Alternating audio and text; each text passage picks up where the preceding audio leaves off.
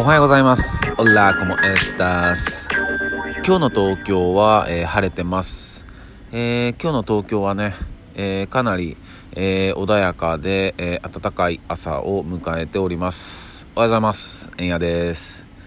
えー今日は2月の25日ですね。おはようございます。で、えー今日で、えーなんと、えー忍びシャス AK 円や66、えー、ああでもねこうでもね、えー600回、えー放送記念となります、えー、ひとえにいつも聞いてくださってる、えー皆様の、えーおかげです。ありがとうございます。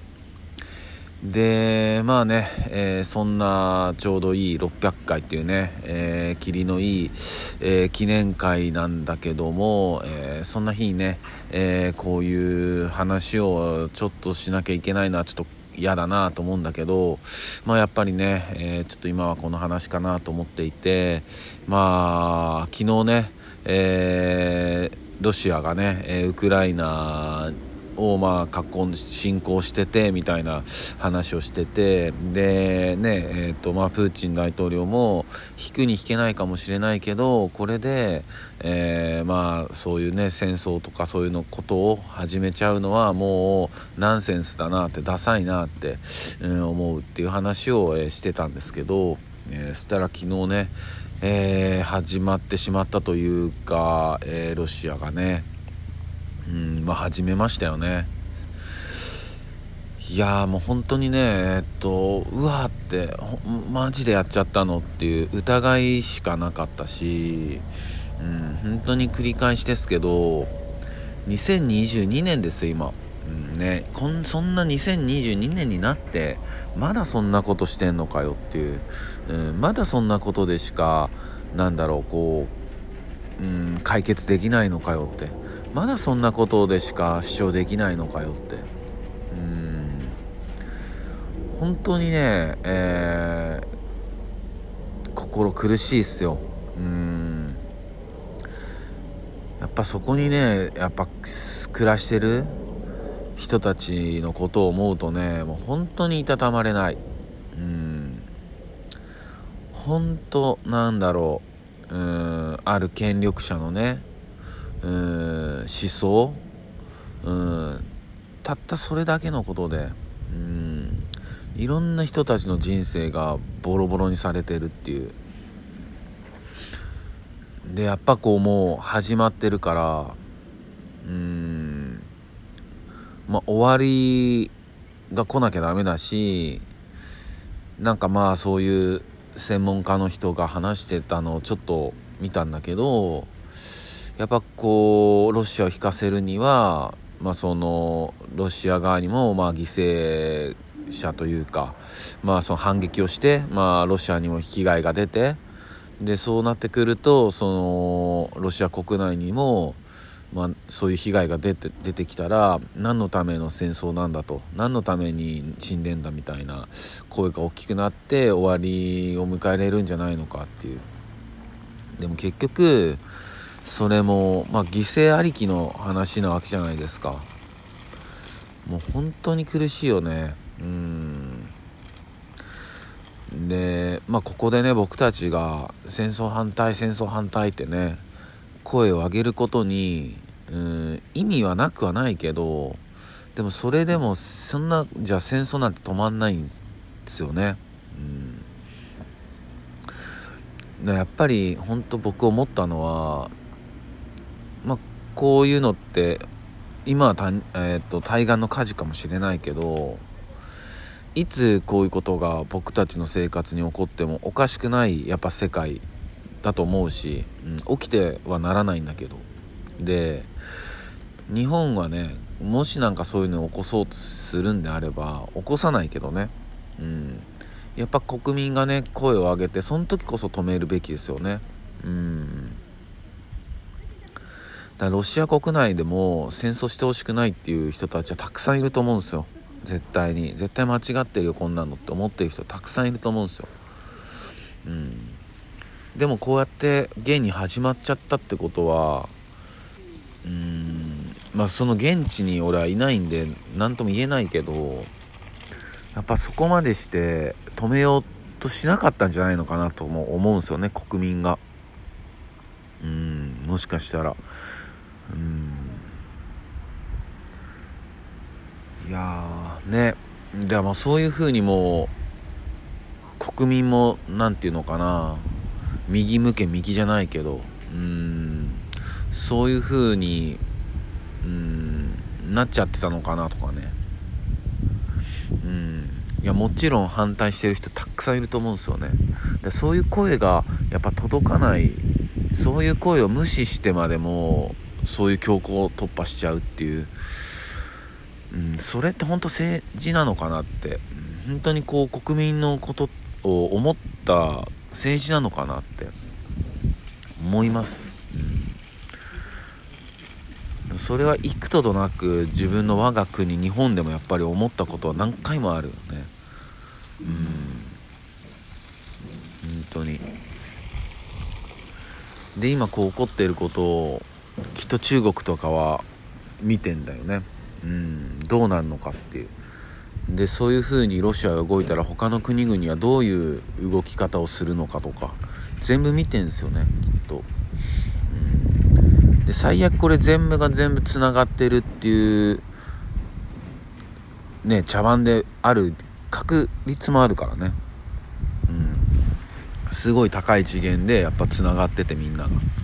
やりますみたいな。はいじゃあお願いしますみたいなとかうん本当に。でやっぱりこうメディアのこううん見方もちゃんとフラットな視線で見とかないとやっぱ対立構造で誰が悪いとかになっちゃう可能性もあるし。うん。ただ一つ言えることはもう絶対やっちゃいかんってことをやっちゃったってことなんだよね。うん。これがどういう誰が描いた絵かは分かんないですけどうん。でも結果としてマジでやってるっていう今なおこの瞬間もね。うん。本当恥恥だよね。本当に。恥ずかしいよね。マジで。同じ人類として。2022年にもなってまだこんなことやってんだって。むちゃくちゃ恥ずかしいよね。うん。他の生命体の人たちが方々が見てんであればうわまたやってるわ人間。あいつらほんともう全然ダメだねって何回チャンスやっても全然ダメじゃんこいつらって。絶対思ってるはずだよ。うん。恥ずかしいよ。本当に。ね。ほんね。だもう戦闘機とかさああいうのもなんか国営国防とかで防衛費とかでむっちゃお金使ってるけどマジでそんないらないじゃんって。あんな新しいね武器とか買ったりするから使いたくなるんだよねきっと。それもあると思うんすよ。いやあれちょっと使いたいねみたいな。ふざけんなよって。うん。本当思います。うん。いやもうみんな持ってるよね本当に。うん。ね。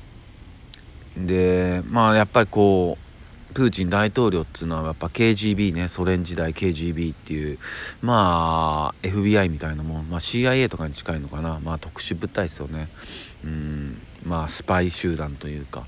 に今所属してて。だからあの強国ロシアをもう一度みたいなね。そういうとこなんだよね。で周りにいる人間もね。What the fuck よね古いよね。うんふざけんなよって。うん。なんかうんああいうこわもてな人ですげえ独裁者っぽいけどな筋は通ってんのかなとか思ってたけどうん全然だった。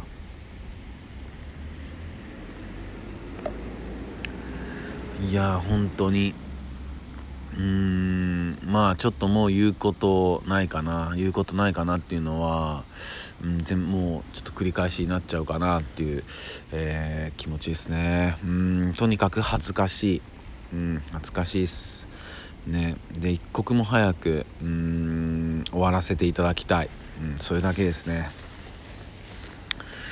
で、えー、そんな、えー、今日の一曲は、えー、まあかなりベタですけど。やっぱこの曲ですよね、うん、えー、アーティストジョン・レノンえー、曲タイトルは「えー、Imagine」まあ、1971年に、えー、リリースされた曲です。もうね、えー、もう反戦歌のね、えー、まあ、代名詞と代表曲とも言える曲で。まあやっぱりこれも1971年リリースだからまあ当時ベトナム戦争とかがね、えー、起こってたあの時代で。うん。まあ本当まあ宗教も思想もうん何もいらないと。うん。イメージしてみてよって、うん、何もない世界を戦争ない世界をって。みんなが手を取り合ってっていうね。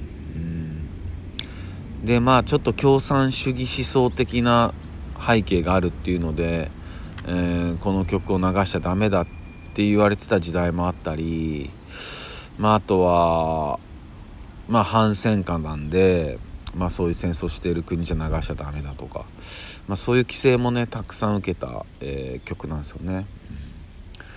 で、まあ、この曲ができた時にそのジョン・レノンは、まあ、イエスタデー、まあ、イエスタデーはね、えー、ポール・マッカートニーが作った曲なんですけどもやっとイエスタデーみたいないい曲できたってすごいね、えー、喜んだみたいですようん。ね。